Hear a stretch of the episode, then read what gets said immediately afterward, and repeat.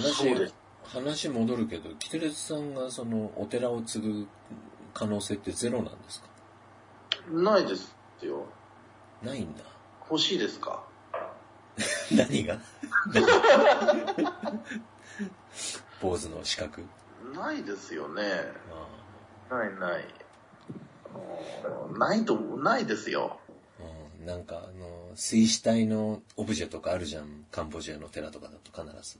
はい、はい、フルカラーの。はい。いろんな死に方した人のなんか銅像みたいなのが 並んでるけど、日本もああいうの作ってほしいなと思って。あれだったら、その、教えが違うからですよね、仏さんの。そもそもその、仏教の種類が違うから。そうそうそう、そうなんですよ。だ今更あれを日本で持ってって、いわゆるその少女仏教でしたっけ？そうですね。あれを日本に普及させるってなったら、やっぱりこう、宗教論争を巻き起こしちゃいますもんね。で、結局ほら、あっちは結婚もしちゃいけないわけじゃん。はいはいはいはい。で、あだけどあっちはあの、出入り自由ですからね。あの、仏門の、その、出家を、出家するしないは、その、例えば一週間だけ出家するとか。ああ、そうですよね。日本はそうはいかない。のちょっと、なんか一度そっち行ったらもう戻らないみたいな感じにありますからね、日本は。この前、あの、えっ、と、み、み、みなかみつつとむかな？みなかみつとむ。はい、水上勉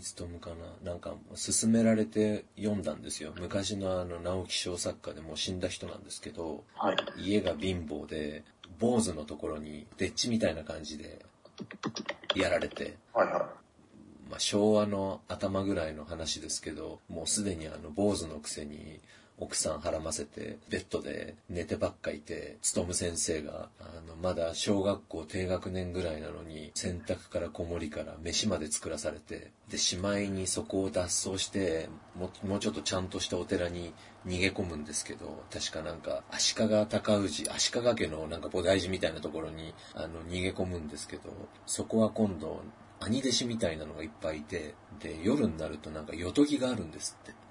一人ずつ。兄弟子のところに行って、ポコチンをしごかされるっていう話を 読ます、読んで。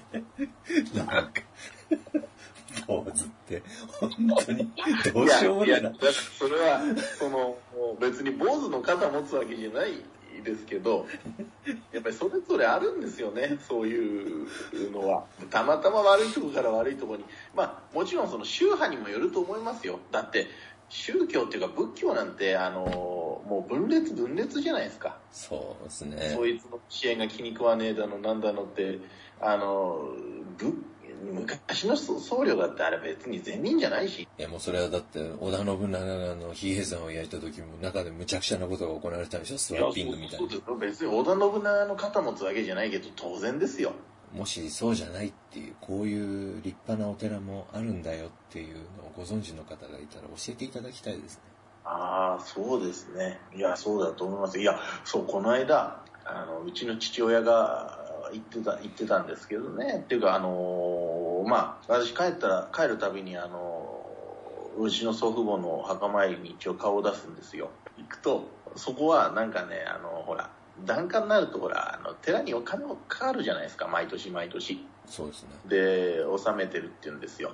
で、まあ、一つのなんか管理費みたいなもんですよね、それで納めると。で、その、おそこの寺もある、お結構大きいから、ううちの父親も下水なと思うんですけど、その名前が書いてあるんですよね。どこどこにどの誰々さんの墓があるって5番の目みたいになってて。で、それ端から端までか数えて、あれ一人俺んとこから取ってるのあれだからこれで出し出したらこのぐらいだろとかって言うんですよ。どえそれね、膨大な数、膨大なあれですよ。100万、200万じゃないんですよ。で、それプラス、時期になったら、背書き料だっつって取られたり、え何ですか、その背書き料。背書きってあるじゃないですか。あの、当場書いてね、あの、あなんかその、拝んでくれるんですよね。それだっつって取られて、なんだ取られて、新しい年が来たっつったら取られて、お前管理費でこれだけ儲けてんのに、お前なんだそれ、当場一本書くたびに金取るって、お前どういう根性してんだと思って、ああの、文句言ってやろうと思って、文句言ってやろうと思ったの？文句言ってやろうと思って、それで、寺のとこ行ったら、そこ住んでなかったんですよね、坊主が。え？どういうこと？よそに住んでるよそに住んでんですよ。のあ、通ってんだ。で、通通いでやっててね、管理費も減ったくれもねえだろうと。まずそこでうちのあの、父親が文具くれってまして。あ どうなってんだって。今ちょうどね、お寺の話が出たんで、この前私、あの、えっ、と、愛知県と三重県を、こう、ぐるっと一周してきたんですよ。はいはいはい。で、その時に。主目的はそのね、もうこれ何回か言ってるんだけど、えー豊田市、豊田市にね、風天堂っていう、まあ、山の中にあるんだけど、ものすごいお寺があって、あの、山一つに、その、洞窟とかいろいろあって、そこにね、もう、なんていうのかな、驚、とにかくね、山全体が驚、驚々、しい、その仏教テーマパークみたいな、もうそれも朽ち果てて、全くほとんど管理もされてなくて、で、住職はもうお亡くなりになっちゃってるんで、今の、その、別の寺の坊さんが仕方なくそこに通いできてて、面倒を見てるんですけど、まあ、そこに行くのが目的で行ったんですよ。もう、いつ潰れても不思議じゃないんで、で、もうその火の上を歩くような、なんかそういうことばっかりやってるような住職だったんですよね。その前世紀は。ちょっと暑いですね。熱い、熱い人で、そのもう、水子のあの、音量を悪魔払いしたりとかもそういうおどろおどろしい人で、で、行ったわけよ。で、名古屋に新幹線で行って、まずそのレンタカーを借りて、まずあの行動会の本部に行って、で、行動会の本部があって、その見えるぐらいのところにもう一個豪邸があってカメラがいっぱいついてる。で、そこがあの、いわゆる六代目のあの、家なんですよ。で、玄関にあの、司っていう表札があって、で、それをとりあえず 表札も司の方で言ってんですか司の方なんだよね。で、実はそこはもう、あの、今、住んでなくて、で、そっからね、車でね、15分ぐらい行ったところに新しい家があって、もうそっちの方がもうもっとでかいのよ。で、そっちにはね、かんあの看板じゃない、表札なかったんだけど、とりあえずその2軒見て、で、次の日その山に行ってさ、前初めて行った時はもう、なんか脳梗塞かなんかやって、何喋ってんだか全く理解できない甘さんみたいなのがいてさ、あんで、その人に、あの、チケット代払っていろいろ説明を受けたりして、説明がもう一言もわからなくて、戸惑ったりしたんですけど、で、今回は、その、まあ、前にもいたんだけど、そのよその寺の坊さんがいて、で、最初、何者かと思ってね、実はあの、よそから来てるんですっつって。で、住職には一人息子がいたんだけど、で、息子も坊さんになってるんだけど、もうそのよそのお寺にいて、ここにはもう来ないんで、来ないんだよね、みたいなことをボソって言っててさ。で、もうね、そこは本当に面白い寺なんで、私が口で説明するよりも、あの、風天堂で検索かなんかしてもらえれば出てくるんで、知らない人はね、本当に行ってもらいたいんだけど、あの、まあ、そこを見てさ、その後あの、キンブルっていうところに行ったんだけど、知ってます？知らないです。キンブルってね、あの、愛知県にしか多分ないと思うんだけど、ものすごい巨大なハードオフなんですよ。ハードオフ？うん。あのね、ハードオフと業務スーパーをごっちゃごちゃに混ぜて、だからね、入り口のあたりにね、あの、いろんなあの缶コーヒーとか山積みになってるんだけど、だいたい30円台なんですよね、一缶。で、入ると、ゴミみたいなもんがもう、ブワーッと地平線まで並んでるような、そういう面白いお店で、で、半分、あの、誰かが塗った塗り絵とかさ、う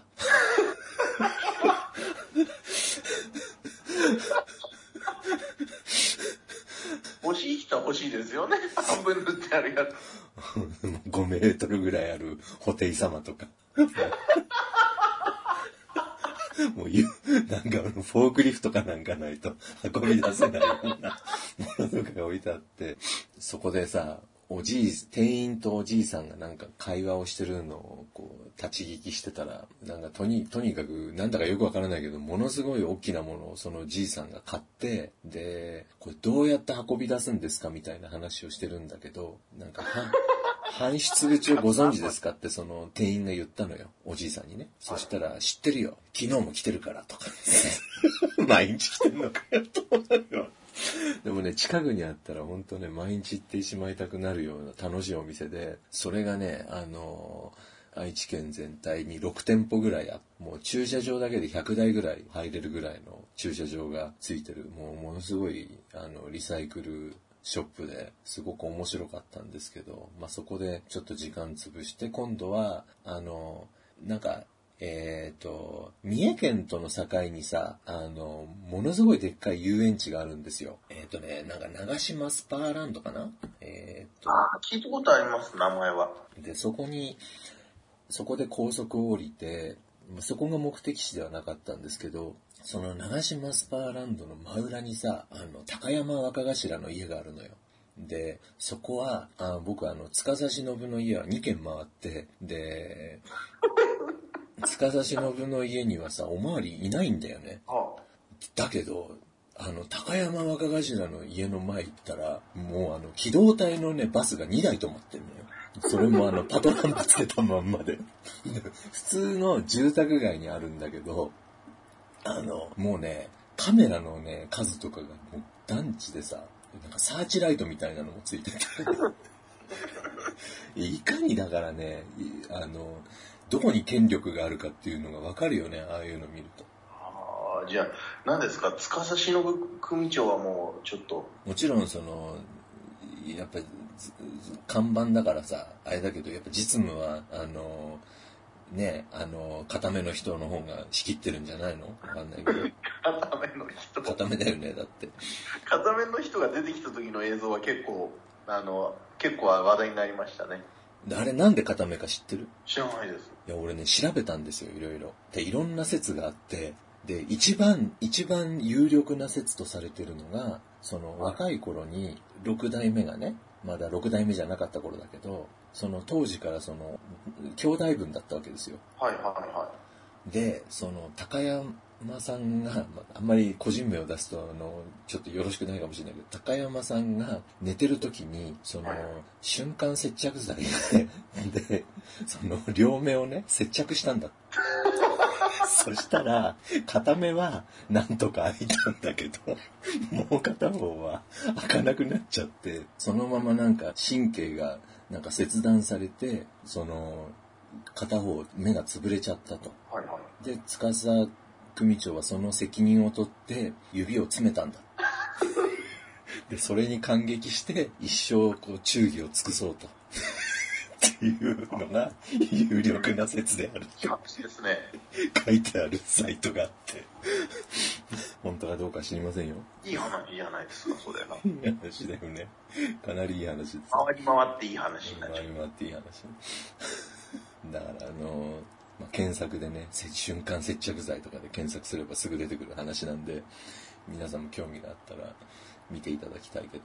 で、まあ、三重県入って、渡鹿の島か。あの、その前に関宿っていう、その、なんか江戸時代の宿場町みたいなのがほぼそのまま、まあ、前景でね、あの、細かいところを見れば突っ込みどころはあるんだけど、あの、ほぼそのまま残されているっていう街があって、で、そこに行ったんですけど、本当にそのまま残ってるのよ。で、それよりびっくりしたのが、誰も歩ってなくて、まあ、このコロナのせいもあるのかもしれないけど、もう大丈夫かよって心配になっちゃうぐらいね、一人も歩ってないのよ。もう恐ろしくだんだん怖くなってくるぐらいの雰囲気で、まあそこをちょっと散策してから、あの、まあ去年も行ったんだけど、渡鹿の島にもう一回行って、売春島ですね、昔の。江戸時代から続く。で、そこをこうドローンで撮影したりとかしながらこう楽しんでね、いろいろと。で、まあ働かずにまた1ヶ月経っちゃったみたいな。そろそろ働かないとまずいなとか思いながら当に。働くこともないですよ。熱心に働いたってもそれは。いや、もうだからね、もう、ちょっと、毎月、そのね、旅行に行くぐらいの感じで、ギリギリで生活を維持していくぐらいでもういいかなってそろそろ思い始めてるんですよね。本当に。あのー、もうあんまりその、これからさ、その、下克上を求めたりとかっていう年でもないし、もう、なんかあります？その、のし上がってやろうっていう野望みたいな。ないけど、それはないです。こうなりたいとか、ああなりたいとかっていうふうなことは特にないですけど、せめて人から馬鹿にされたくないなとは思います。もういいじゃないですか、バカにされても。いや、なんかその、あの、なんていうんですかね、あの、なんて言うんでしょうね、結構カンボジアにその、かカンボジアだけじゃないけど、結構この途上国にいる人って、その、なんて言うんですか、あの、いや、そうだからさ、カンボジアにいると、昔はね、あの、90年代からまあ2000、2002、3年ぐらいまでは、私ちょっと2002、3年に一回金庫を掘り当てて、で、ちょっと裕福になったことがあるんですけど、はい。その頃ってその、刺激が全くないから、高級車もあんまり売ってないし、はいはい。であんまりそのなんかあの、ギラギラしてなかったのよ。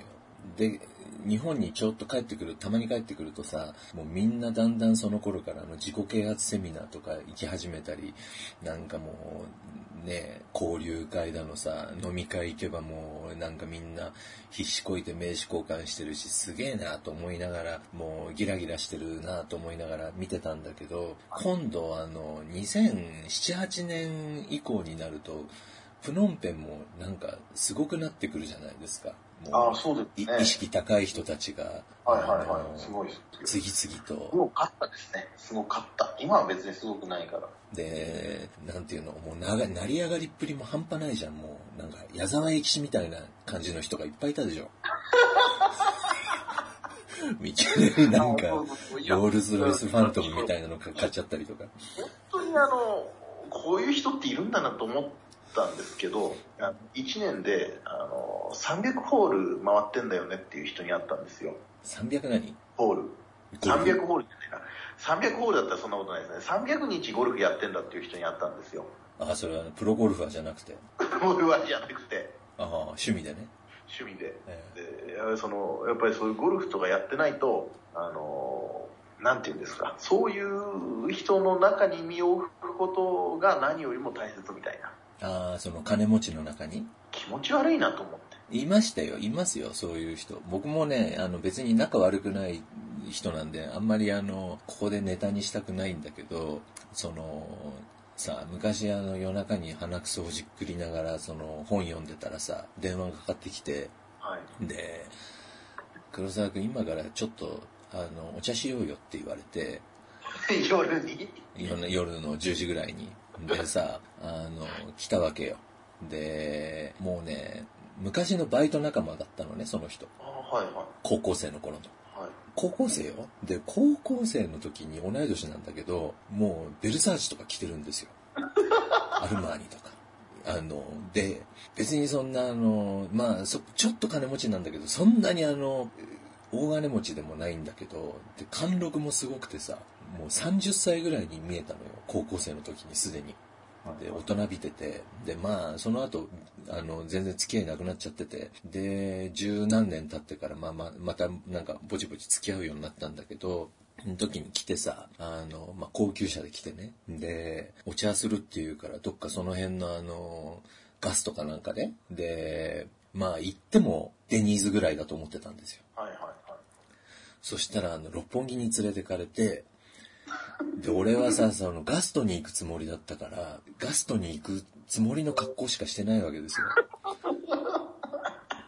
で、もうあんまりよく覚えてないんだけど、確か六本木ヒルズの中に、えーっと、高級ホテルがあって、で、そこの壁なのよ。壁なんだけど、なんかどっかカードでピッてやったらその壁がガーって動いて、で、中になんかもうね、ゴッドファーザーに出てきそうな、なんかバーバーみたいなのがあってさ、もうなんかほんと場違いで、もういたたまれ、もうね、その年一番嫌な瞬間だったんです。それが。もうね、一番その年辛かった一瞬なんですけど、そう、もうね、だからそういう人いるんだよ。で、その人も同じこと言ってて、こういうところで、こういう人たちと、こう、つながりを持つことが大切で、実際その人はもうね、もうその時、もうその、それから数年でね、5倍ぐらい金持ちになってるんですよね、やっぱり。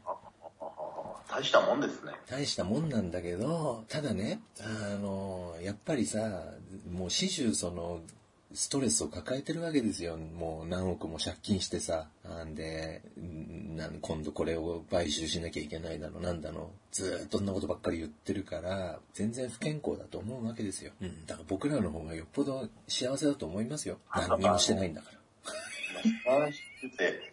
その話聞いてて、今、こう思い出したんですけど、一時期あの、プノンペンに、プノンペンだけじゃないと思いますけどね、世界の途上国に同じような人いっぱいいると思いますけど、その、いわゆるその、知り合いというか、まあ一緒に仕事してる人を仲間と呼ぶ人たち、増えた時があって。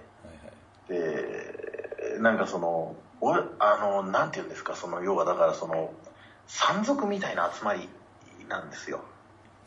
で、えまあ、いわゆるそこの親方衆、親方みたいな人が、俺たち仲間だもんな、とかって言って、若い衆と飲んでんですよ。うん。私それを、そこに、その仲間の一人と言われてる若い衆の、えが来てくれって言うからそこに一回だけ行ったことがあるんですよ、そういう会に。で、よし、じゃあお前も今日から仲間だとかって言って、ついてもらうんですけど、あの、もう、もう、なんて言うんですかね、その、あの、ワンピースとかに出てくる人たちですよ。僕も読んでないから俺わかんないわ、それ。けどね、けどでも下は、下はすごい張り詰めてんですよ。そうなんですか。その親方になんかあっちゃいけないと思って。ああの、体育会系っていうんですかね、そう、そういうのは。私はその、詳しくないんですけど。体育会系はね、やっぱね、何種類かあって、その、受け入れられる体育会系もあるんですよ。あるんだけど、意識高い、もうね、その、本当に人脈とかさ、言っちゃダメだよね、心の中で思っててもいいけど、人脈作りとか、趣味みたいなさ。いやだからね、もう、それっきり私仲間なのにその回呼ばれなかったですよ。ノリが悪かったからでしょ。仲間なのにですよ。ひどくないですか？こいつと付き合って、プラスになるかマイナスになるかみたいなのを考えちゃうともうダメですよね。いやー、そうなんですよ。この間あの、まあだから、そういうことをね、質問されたことあるんですよ。この間ってもうしばらく前ですけど、しばらくってもう相当前ですけど、なんであの人と一緒にいるのって言われたことあるんですよ。まあそれはちょっと言えないんですけど、誰がそれを、だ誰がそれを私に言って、私がその人は誰を意味してるのかちょっとここでは言えないんですけど、なぜなら共通の知人なんで。えそういう風に見てんのかと思ってちょっとショックだったことあります。複雑ですよね、その人間関係は。そうなんですよ。まあだから、私がね、あの、もう、モットーにしてるのは、まあ、年、年になんか数回あるは、いえその、やっぱり、うまくいかないことがあるんですけど、もう結局ね、なんで今こういう、私こういう仕事をしてるかっていうとですね、もう、え結局、会いたくないやつと会いた、会いたくないから、いや、今こういう生活をしてるわけですよ。あの、会いたくないやつと仕事したりとか、一般の人はそうするわけでしょ？一般の人って言うとなんか上からだけど。